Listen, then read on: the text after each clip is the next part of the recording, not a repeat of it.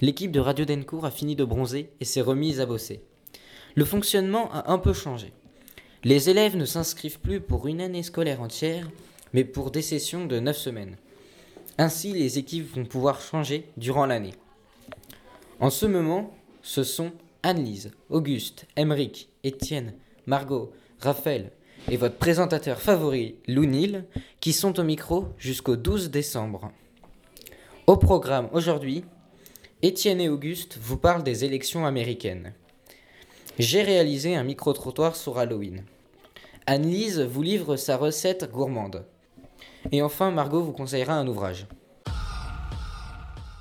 Pour les élections présidentielles 2016 aux États-Unis, qui auront lieu le 8 novembre 2016, c'est-à-dire dans la nuit de mardi à mercredi, il y a six candidats. Évidemment, tout le monde connaît Hillary Clinton et Donald Trump. Mais Gary Johnson, Jill Stein, Darrell Castell et Evan McMullin se présentent aussi. Cependant, comme les candidats Clinton et Trump sont en tête des sondages, on ne parle que d'eux. Hillary Clinton est démocrate, comme Barack Obama. Elle a été la première dame des États-Unis, c'est-à-dire la femme du président Bill Clinton, et elle a aussi exercé la fonction de secrétaire d'État sous Barack Obama. Donald Trump est républicain. Ils sont à peu près à égalité dans les sondages, 42% pour Trump et 47% pour Clinton. Aux États-Unis, pour pouvoir se présenter comme candidat au présidentiel, il faut être né aux États-Unis, avoir plus de 35 ans et habiter aux États-Unis depuis au moins 14 ans. Le système de comptage de voix est différent en Amérique.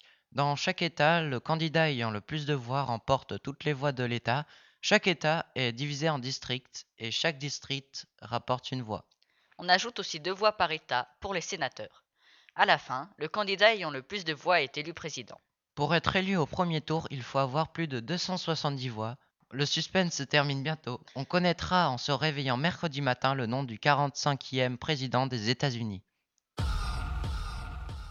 Bonjour à tous. Avant les vacances, je vous ai interpellé dans la cour pour savoir si vous fêtiez Halloween. Et si oui, en quoi alliez-vous vous déguiser? J'ai enregistré 22 personnes en tout. 12 d'entre elles ont dit qu'elles feraient la fête. 3 se sont déguisées en zombies. Je vais me déguiser en zombie dégueulasse avec plein de sang. Ouais, en zombie. 2 en démons. Ouais, je vais me déguiser en démon. 2 en sorcières. en sorcière.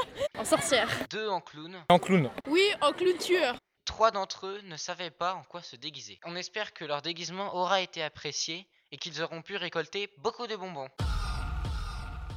Et salut tout le monde Aujourd'hui je vais vous parler d'une recette sucrée à mort. Parfait pour le goûter après des cours. Des biscuits au chamallow. Pour cette recette, nous avons besoin de petits gâteaux type petit beurre ou petit brin, de chamallow, bien sûr, de chocolat noir. Je conseille le chocolat noir qui est moins sucré que les autres chocolats. Tout d'abord, faites fondre le chocolat au micro-ondes ou au bain-marie. Ensuite, tartinez le chocolat fondu sur les biscuits côté écriture.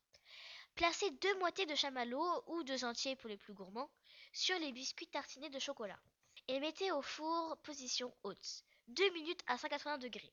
Veillez à ce que le chamallow soit bien doré sur le dessus, puis dégustez. Hello tout le monde, je vais vous parler d'un livre que j'ai adoré, Girl Online. Ce livre a été créé par Zoe Sugg, une youtubeuse anglaise qui fait des vidéos juste trop géniales. Vous pouvez la trouver sur YouTube.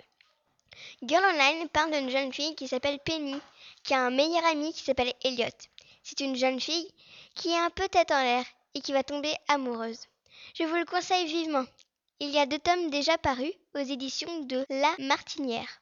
Le tome 1, Girl Online, le tome 2, Girl Online en tournée. Bonne lecture.